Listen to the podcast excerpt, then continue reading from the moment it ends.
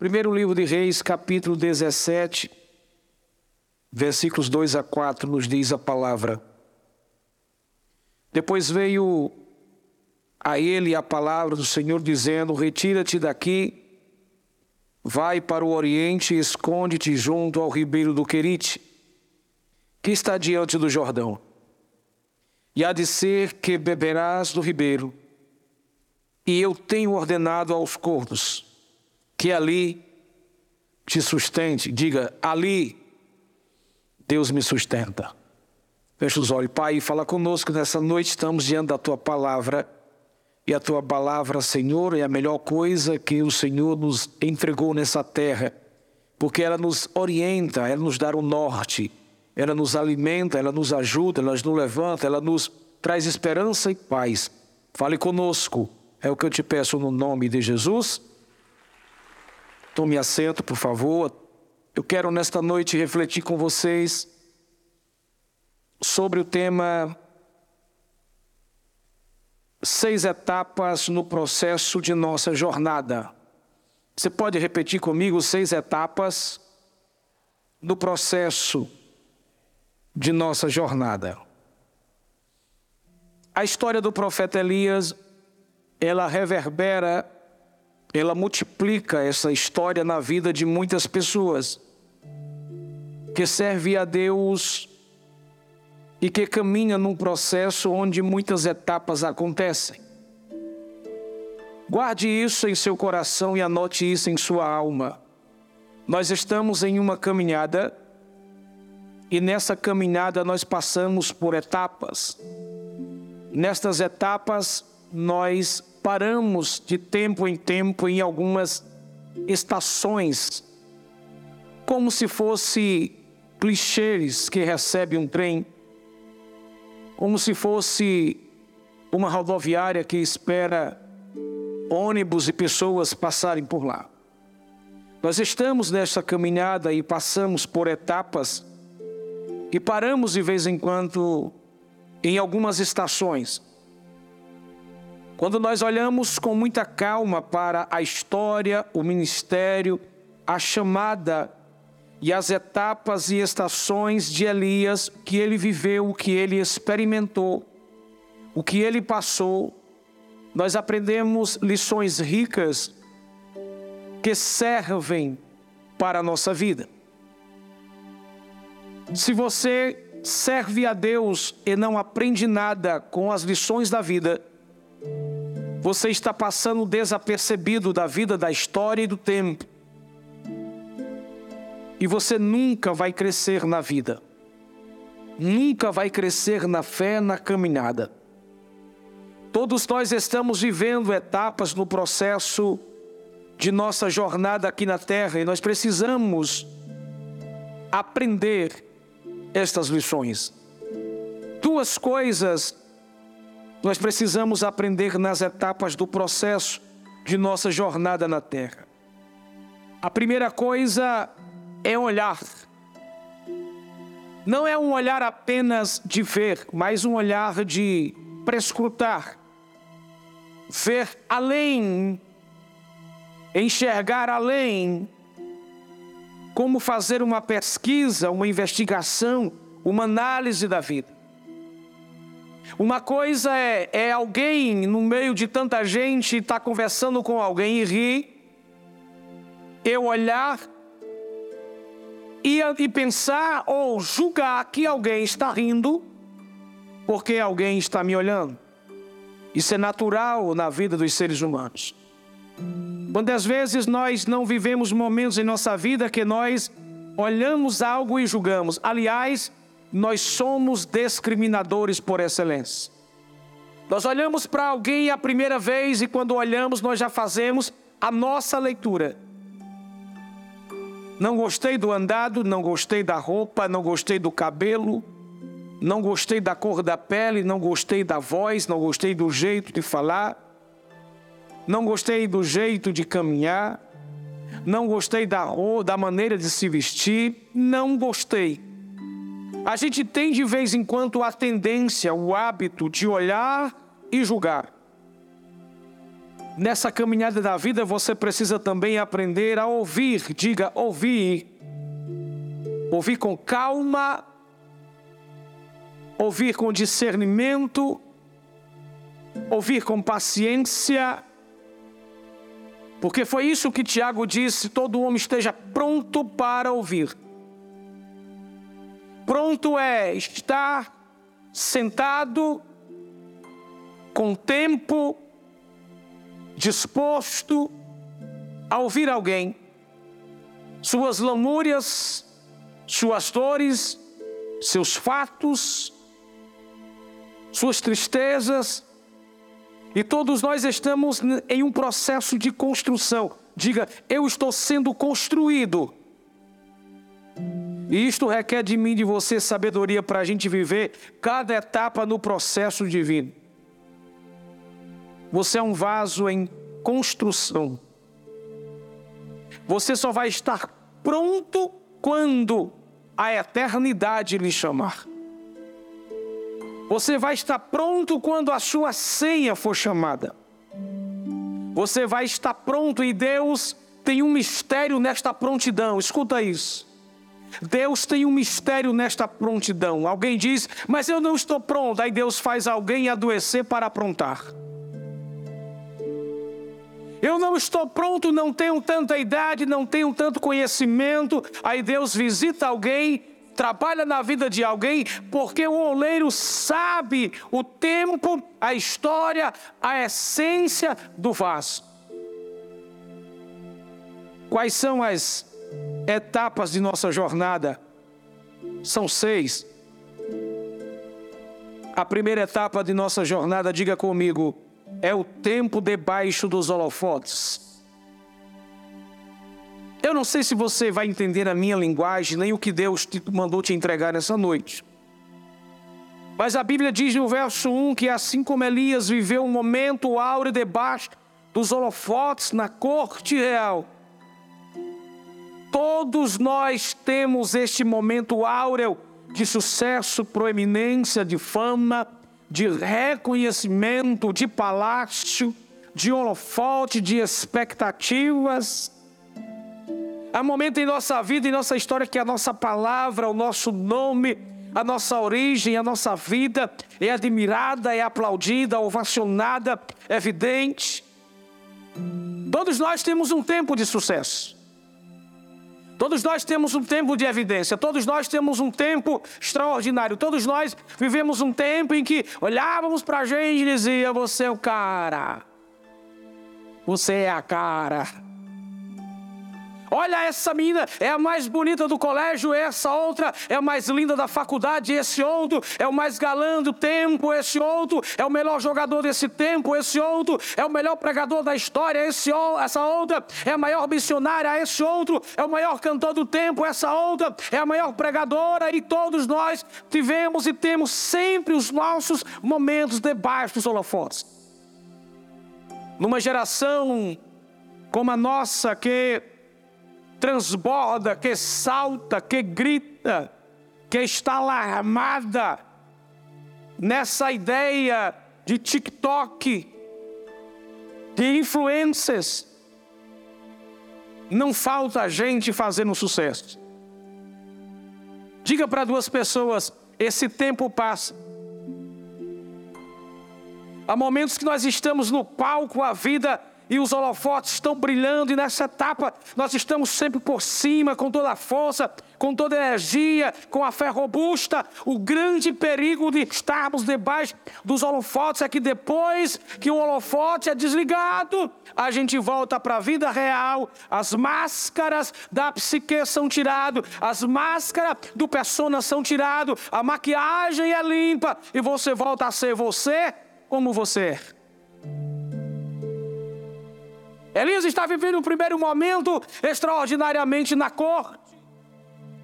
É o profeta, tem uma palavra profética, é o pregador do momento, seu rosto está estampado em todos os outdoors de sua época. Nas redes sociais, seu tempo circula, seu nome, ele é proeminente, ele é, é, exaltado, ele é evocado, ele é aclamado, ele está em evidência, ele cresce. E aí o tempo passa. Você lembra quando você era mais novo, mais nova?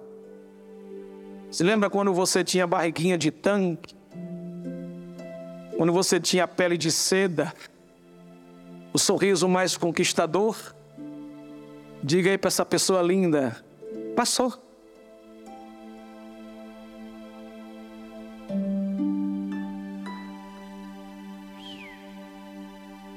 Foi embora. Tudo passa. A única coisa que permanece é aquele Deus que é poderoso e que está acima de todas as coisas. A erva cai, a flor murcha, a terra seca, o tempo muda, mas a Bíblia diz que Deus permanece para sempre. Ele é eterno, é infinito, é imortal, é poderoso, é infalível, é majestoso, é grande, Ele é Senhor de todas as coisas a gente precisa entender os tempos que nós vivemos. A segunda etapa na vida de Elias, que parece comigo e com você, é a etapa dos bastidores escondidos. Se no primeiro tempo ele está diante dos holofotes, agora ele está escondido nos bastidores. A Bíblia diz no verso 2 ao verso 5 que Elias sai de cena e se esconde nos bastidores de um lugar chamado Querite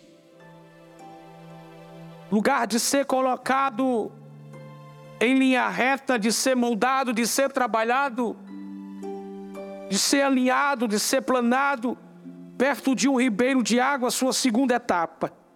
No Querite, Elias aprende o método de Deus, a solidão do profeta.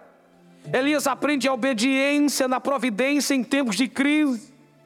O riacho seca por causa da sua própria pregação, da sua própria palavra, mas não apenas isso, mas num Deus que pegou a palavra dele e fez com que ele aprendesse a viver tempos de crise sem azedar a sua alma. É bom estar na frente dos holofotes, sendo aclamado, é maravilhoso. Mas é muito melhor estar nos bastidores escondido. Tem muita gente que ainda se acha. Infelizmente, no meio dos evangélicos, ainda tem muita gente que se acha o bambambam. Bam, bam. Tem muitos crentes porque acha porque tem uma denominação, tem um CNPJ, porque acha que usa um paletó, porque acha que tem um anel de formatura, porque sabe falar aramaico, grego, hebraico, porque é perito, caçador de original, porque sabe a Bíblia decorada, acha que é melhor do que o próprio Deus. Deus gosta de vez em quando tirar a gente da frente dos holofotes e nos esconder. Frase que Deus me deu: quando Deus te esconde, ninguém te acha. Quando Deus te esconde, a pessoa que mais lhe ama esquece o seu nome e apaga sem querer o seu contato. Deus sabe nos esconder. Deus nunca nos esconde para nos machucar. Deus nunca nos esconde para nos matar. Deus nunca nos esconde para nos riscar da história. Deus sempre nos esconde para nos tratar, para a gente aprender a ser melhor. Diga para duas pessoas: quando Deus te esconder, não pense que Deus quer te matar. Deus às vezes nos ensina as três maiores pedagogias do querido: ser usado em público, mas ser tratado no secreto. Pega isso, por favor, eu vou pregar bem devagarinho. Deus nos usa em público, mas nos trata no secreto. Quem estiver fazendo alguma coisa, crescendo na vida, na profissão, na chamada, na vocação, e olha para você e diz: fantástico, sensacional. Isso não anima Deus. Isso não alegra Deus. Alegra você. Deus não se empolga com a empolgação do povo. Deus não se exalta com a exaltação do povo. Deus não se perturba com a perturbação do povo. Deus te usa em público, mas gosta de trabalhar você no secreto. Outra coisa que é interessante sobre a pedagogia do Querite é que viver excelência na corte é bom, mas viver a providência do deserto é muito melhor. Confiar no Deus que manda fogo é extraordinário, mas depender de Deus que faz secar o riacho, mas sabe nos alimentar com corvos, ainda é muito melhor. Os holofotes te levam para as alturas e para a grandeza, mas os bastidores te faz descer a profundidade em um Deus que sabe te sustentar em cada etapa da sua vida. Os holofotes faz você inchar o peito, mas quando Deus te leva para os bastidores, Ele te faz você descer para conhecer quão grande é o Deus que sabe cuidar de você em cada etapa de sua vida. De Diga para duas pessoas com muita força: Deus sabe cuidar de você em cada etapa da sua vida. Você pode estar vivendo uma escassez, mas Deus diz: não morre, não passa fome, não vai ser destruído. Também pode estar no palácio, não morre, não passa fome, não vai destruído. Em cima, embaixo, na chuva, no sol, no deserto, no vale na cova do fogo. Deus sabe cuidar de você em cada etapa da sua vida. É por isso que você está aqui, é por isso que você está glorificando, é por isso que você está exaltando, é por isso que você pode cantar, é por isso que você pode glorificar, porque em todas as etapas de sua vida, Deus cuidou e sustentou de você. E qual é a canção que você canta hoje? Até aqui. Oh, aleluia.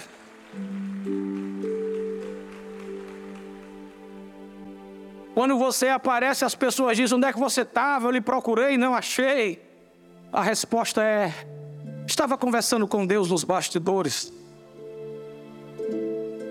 Por que é que você canta bem quando você canta um São Cai, a gente chora?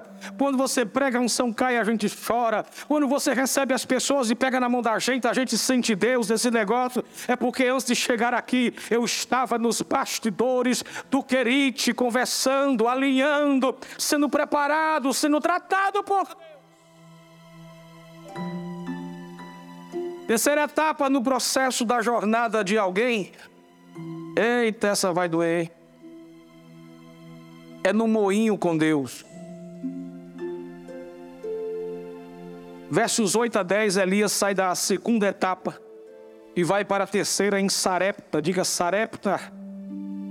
Seu nome significa fornalha de função. Você já viu um ouro sendo derretido pelo fogo? Vou repetir. Pergunta. Já viu um ouro sendo derretido pelo fogo? Fica bem molinho, fica maleável, fica sensível. Em Sarepta, Elias é refinado, burilado como uma joia na fornalha para se tornar um ícone de Deus. Você não pegou, eu vou repetir isso daqui. Diga só assim para alguém: sabe por que, que Deus joga você no fogo? Não, fala bonito aí para essa pessoa diz para ela: Sabe por que, que Deus te joga no fogo, Sérgio? É porque Deus quer transformar você em um ícone dele. Não pode ser de qualquer jeito. Não vai carregar o nome dele, a promessa dele, a graça. Não vai carregar o poder, a unção. Vai ou não vai? Então tem que passar pelo fogo. Gente, eu tenho uma impressão que Deus gosta de jogar a gente na fornalha. E a Bíblia diz que um dia ele teve um encontro com a galera na fornalha. Embora a galera não viu ele, olha para mim, esse é o mistério de Deus. Diga assim: eu entro na fornalha, sou jogado na fornalha, passeio na fornalha, não sinto o fogo da fornalha, não sou queimado na fornalha, não tenho prejuízo da fornalha, não vejo Deus, mas eu sinto que é Ele que está fazendo. Você pegou isso aí? Você pegou isso? No moinho de Deus, todos nós somos provados na fornalha, triturado na presa do azeite, jogado na cova dos leões, na cisterna e na prisão. Diga comigo essa palavra, moinho. Tu já foi no engenho?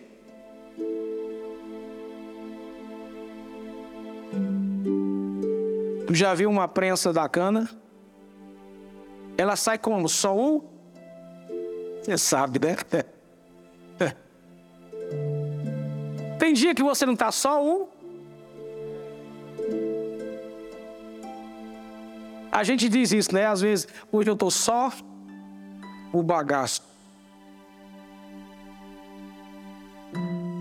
Para você se tornar bagaço, a moinha de Deus teve que extrair de você suco. E o suco da cana é forte.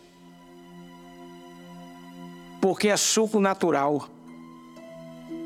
Só tem óleo de unção se a azeitona for prensada. Diga para duas pessoas: se tiver doendo, só diz ai, mas aceita que dói menos. É você passando pela moinha. Olha para mim, bem na bila do olho, é Deus triturando você. Para saber o que é que tem aí, o que serve. Para saber o que tem aí, o que serve. É Deus triturando, é Deus apertando. No moinho de Deus nós vivemos o tempo da prova de fogo, e só Deus sabe onde, como e por que nós estamos nessa etapa do processo em Sarepta. Vou repetir: só Deus sabe onde, como, por que estamos em Sarepta. Rapaz, eu não entendo por que, que aquela irmã não sai daquela prova, meu Deus do céu, já faz três anos, cinco anos, dez anos, e a irmã está naquela prova, não te mete aí.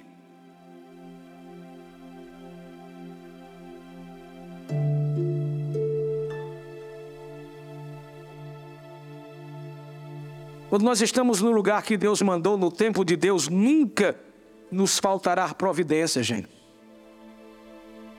É um segredo da Bíblia? Diga comigo, quando as coisas estão piorando, é porque o milagre já está na porta. Está doendo demais, bálsamo está chegando mas a ferida está aberta. O médico está chegando para fechar a cicatriz, mas a dispensa está ficando sem nada, mas o caminhão está chegando para abastecer. Mas alguém vai morrer de doença. Deus está mandando a cura agora. Mas, pastor, você não entende. Morreu, foi promovido para o céu. Deus nunca perde em sua moinha. Oh, glória. A cirurgia hoje é bem devagarinho. Quarta etapa da vida de Elias que parece comigo e com você. Diga comigo, é no Carmelo. No capítulo 18, verso 1, verso 2, verso 19. Depois de um grande tempo de treinamento, Elias precisa viver a essência do que ele aprendeu. É aqui que eu acho onde a vida cristã ganha uma forma. O que muda a sua vida, frase nossa do ano passado, o que muda a sua vida não é aquilo que você sabe, é aquilo que você pratica. Pastor, eu sei. Eu até recito a poesia, põe em prática pelo menos uma. Pastor, eu sou perito em teologia, teontologia, paracletologia, tudo que é gia, eu mando na gia. Pratica pelo menos alguma coisa dela? Deus trata Elias, ensina Elias, dá graça a Elias, poder a Elias, multiplicação do azeite. Sara levanta, ressuscita, modela, transforma. São muitas experiências, diz Elias. Agora você precisa subir o monte. É através de você que Deus vai evangelizar o mundo, não pelo que você fala, mas pelo que você faz. Alguém um dia chegou para mim desesperado e disse: Pastor, estou cansado de na minha casa discutir com os meus irmãos, um são ateu, um é filósofo, outro é isso, são mestres, são doutores, mas eu discuto com ele e nada muda, porque é muita guerra, é muita luta, é muita discussão. Eu digo, você está fazendo errado. Mas, pastor, eu fiz teologia, eu sou bom, olha o anel, olha quanta coisa. Digo, querido, a maior pregação não é aquela que você decora da palavra, a maior pregação é aquela que você vive.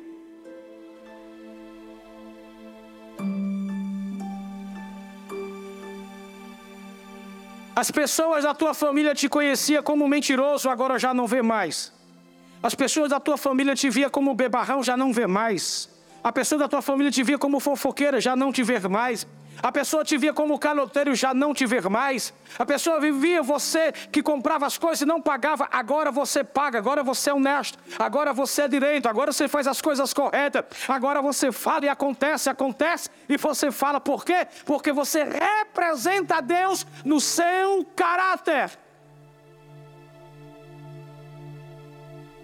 Esta etapa de Elias nos ensina que antes de Deus manifestar poder, é preciso a gente reformar e restaurar o altar de Deus em nossa vida. Quando o fogo cair, o povo vai cair de joelhos. Quando a gente colocar o altar de Deus, ajeitar ele, organizar as pedras, colocar água correta, limpar toda a sujeira, tirar toda a cinja, tirar toda promiscuidade, imoralidade, pornografia, indecência da nossa alma, da nossa mente, do nosso coração, da nossa palavra, da nossa boca, dos nossos gestos, do nosso comportamento. Quando o nosso altar estiver intacto, o fogo de Deus vai descer naturalmente. E quando o fogo de Deus descer, as pessoas vão vão cair de joelhos para adorar a este Deus de verdade. Nesta etapa, nós aprendemos que antes de sermos exaltados pelos homens, nós precisamos nos humilharmos diante de Deus com todo o nosso ser. Nesta etapa, nós aprendemos que nós precisamos, para estarmos no centro da vontade de Deus, é urgente e é necessário para que nós nos tornamos pessoas incríveis, invencíveis, porque quando nós orarmos, Deus vai quebrar o coração das pessoas. O melhor lugar para você estar é no centro da vontade, sempre no centro da vontade de Deus. Quando você estiver no Carmelo, diga para seu irmão: vai ser a melhor fase de sua vida, de seu ministério, de sua profissão, de sua casa, de seus negócios, a sua fé, o seu altar, tudo vai acontecer de forma impactante. Sempre Deus vai nos dar estes momentos, momento extraordinário, momento do micro, mas momento do macro, momento pequeno, mas momentos grandes e extraordinários. Você precisa aproveitar este momento do Carmelo. Quinto lugar, a quinta etapa no processo da jornada é na caverna da depressão. No capítulo 19, no verso 9, depois de uma grande vitória, de uma grande conquista, de um grande triunfo, Elias é surpreendido por uma caverna depressiva.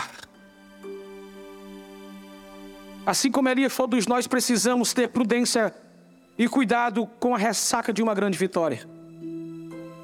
Não sei se você consegue perceber e imaginar, mas sempre depois de um grande triunfo, de uma, de uma grande explosão, de uma grande vitória, de uma grande festa, uma ressaca.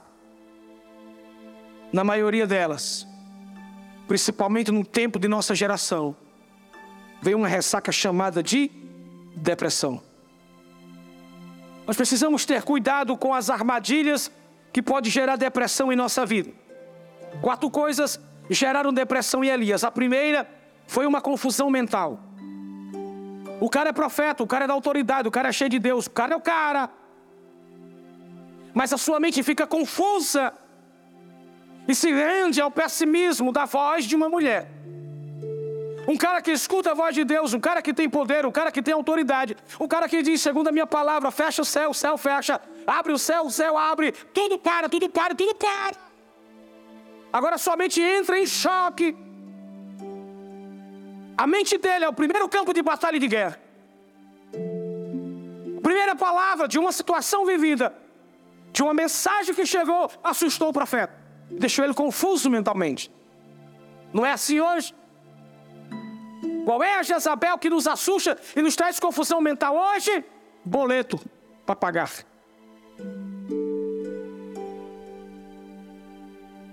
A gente fica igual uma Toyotinha preocupado. Se trementou, Tim? E agora? E a conta da luz, da água, o gás que acabou. E aí eu posso dizer, né? E a fralda do menino que faltou. E o leite que não tem mais. E o dinheiro para pagar a mensalidade da escola. É a Jezabel desta geração. Chega com uma notícia. Isso. Mentalmente a gente começa a ficar parafuso. A gente se perturba. Eu gosto de brincar com vocês e vocês sabem. Tira um zero da conta e a gente se perturba. Era dois mil para pagar, um zero foi embora, ficou? Como é que paga uma conta de dois mil com duzentos? Um zero que vai embora. E a Jezabel que diz: Eu vou matar. Eu vou arrancar a cabeça. Um cara que conversava com Deus, que via fogo, que via poder, agora está assustado em confusão mental por causa de uma mulher e gerou depressão nele. Diga para alguém: cuidado com as notícias que chegam. Fica perturbado com qualquer coisa. Eita, e agora? O que será de nós? Quem poderá nos defender? Cadê o Chapolin Colorado? Cadê e agora? Ei, meu Deus, eu vou morrer. É o fim, é o fim, é o fim, é o fim. Confusão mental. Segundo perigo que Elias enfrentou, viveu, que gerou de, depressão na vida dele. Diga comigo: afastamento de pessoas encorajadoras. A primeira coisa que Elias fez foi se afastar dos seus pares. Bora traduzir para a família. Bora traduzir para a igreja. Bora para traduzir do chamado, da vocação, do serviço, do trabalho. A confusão chega, o choque é mental. Gente, eu trato mente de gente. As pessoas ficam em transe, em guerra, mistura tudo. Primeira coisa, se afastar de pessoas. Isolamento de pessoas encorajadoras. Depois da pandemia, quantas pessoas nunca mais saíram de casa? Já falei isso inúmeras vezes. Terceira coisa que ele enfrenta é uma exaustão emocional. Ele fica sobrecarregado. Olha para mim, ele pôs a sua mente numa fala. Ele colocou a sua mente numa fala. Pegou tudo isso e se afastou de pessoas, de alguém com conselho, de alguém que desse uma oração, de alguém lhe desse uma direção, de alguém lhe intercedesse, alguém para conversar. Ele passou a conversar com ele mesmo, a minha alma, porque está batido, porque está doente, você vai morrer, a mulher vai me matar, a minha cabeça. Isso vira parafuso. Emocionalmente ele fica exausto. Olhe para mim. Ele está ansioso. Ele está depressivo. Ansiedade excesso de medo. Depressão é excesso de peso. É excesso de pressão. Esse cara está com o coração arritmado. A sua respiração está acelerada. As suas mãos estão geladas. Seus pés estão gelados a sua cabeça está confusa, ele está com a sensação de morte, pânico ao redor dele, ele não tem para onde ir, ele não vê pessoas, não enxerga mais, o mundo colorido fica cinza, ele não está entendendo as coisas, ele se isola, ele está exaustamente emocional. E aí vem o maior perigo. Alô? Vitimismo. Só eu sofro, porque eu sou o melhor porque sem mim nada podereis fazer. Só eu tenho essa dor, só eu tenho esta carga. Se eu não tiver, nada acontece, nada faz, nada vai. Só tem eu. Se eu não tiver, ninguém canta como eu canto. Se eu não tiver, ninguém abre a igreja porque eu sou, é só eu, só tem eu, só tem eu. Aí Deus vai conversar com ele. Elias, eu não entendo, Elias. Elias, não estou entendendo. Você me conhece, é cheio de graça. E preste atenção, atenção, com todo respeito, Deus permitiu Elias viver isso. Porque esta é uma realidade neste mundo caído. Medo, excesso de pressão e peso tem dias em nossa vida que nós estamos assim. Irmãos, eu tenho quase a certeza, é uma afirmação minha, é algo meu que eu estou pensando. Eu tenho quase certeza, não estou afirmando, eu tenho quase certeza que todos os residentes desta última hora no planeta Terra, chegando a quase 8 mil, se não me falha a memória, todos nós temos uma gota de ansiedade e medo.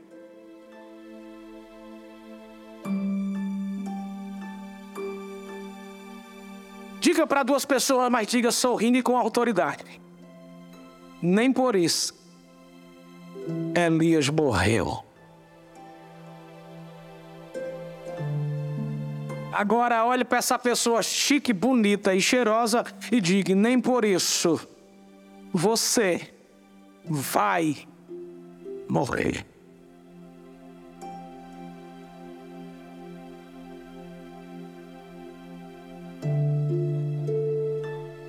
Guarde isso no seu coração, por favor. Na caverna da depressão, dois tipos de pessoas conseguem sobreviver. Gente, eu fiz essa mensagem hoje no final da tarde, avexado. Mas Deus disse: faz porque eu quero entregar para alguém essa mensagem. Dois tipos de pessoas conseguem sobreviver na caverna da depressão. Diga comigo: um é o profeta. Diga, o outro é um adorador. Quem você é?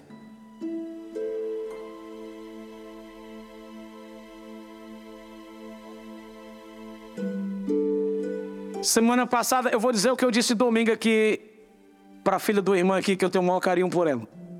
Semana passada eu vou dizer, eu vou repetir para alguém que veio aqui que não ouviu, precisa ouvir. Semana passada eu estava terminando de tomar um banho e eu comecei a perguntar a Deus porque a filha dela veio na minha cabeça. Eu disse: Deus, por que tu não tira essa criança da depressão? Por que tu não tira ela do vale? Por que tu não tira, Senhor?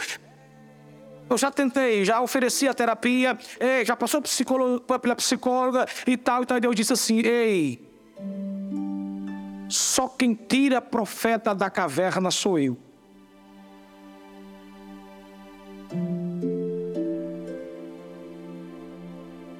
Eu fiz yes.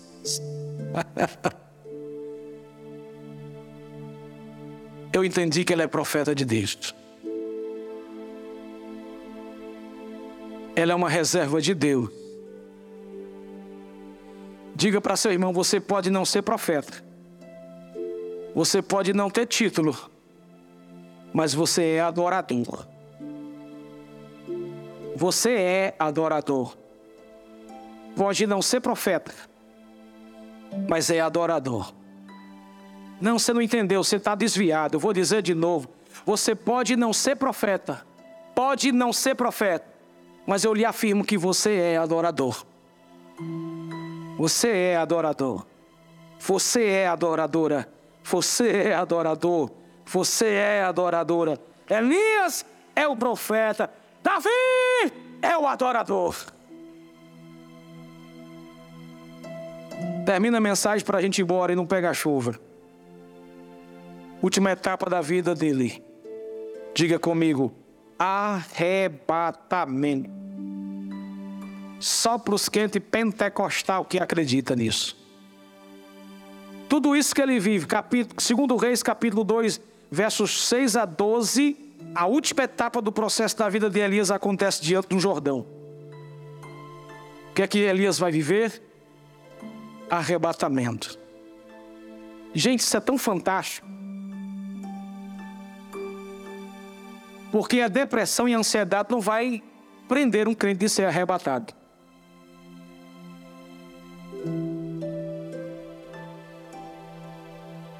O arrebatamento de Elias é um prenúncio do arrebatamento da igreja, do salvo, do crente fiel, promovido ao céu. Nenhuma glória terrena, nenhuma experiência terrena se compara à glória que há de vir para nos buscar.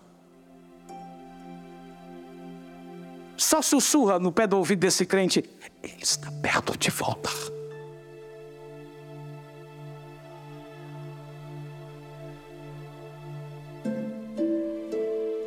Você não vai gostar, mas eu vou dizer. Diga bem assim no ouvido dessa pessoa: não vai dar tempo você ficar rico.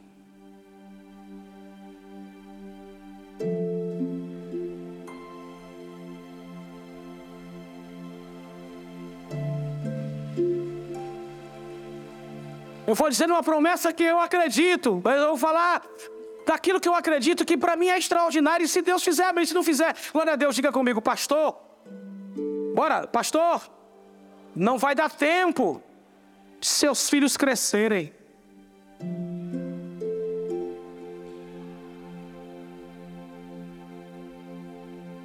Não vai dar tempo vocês dois casar.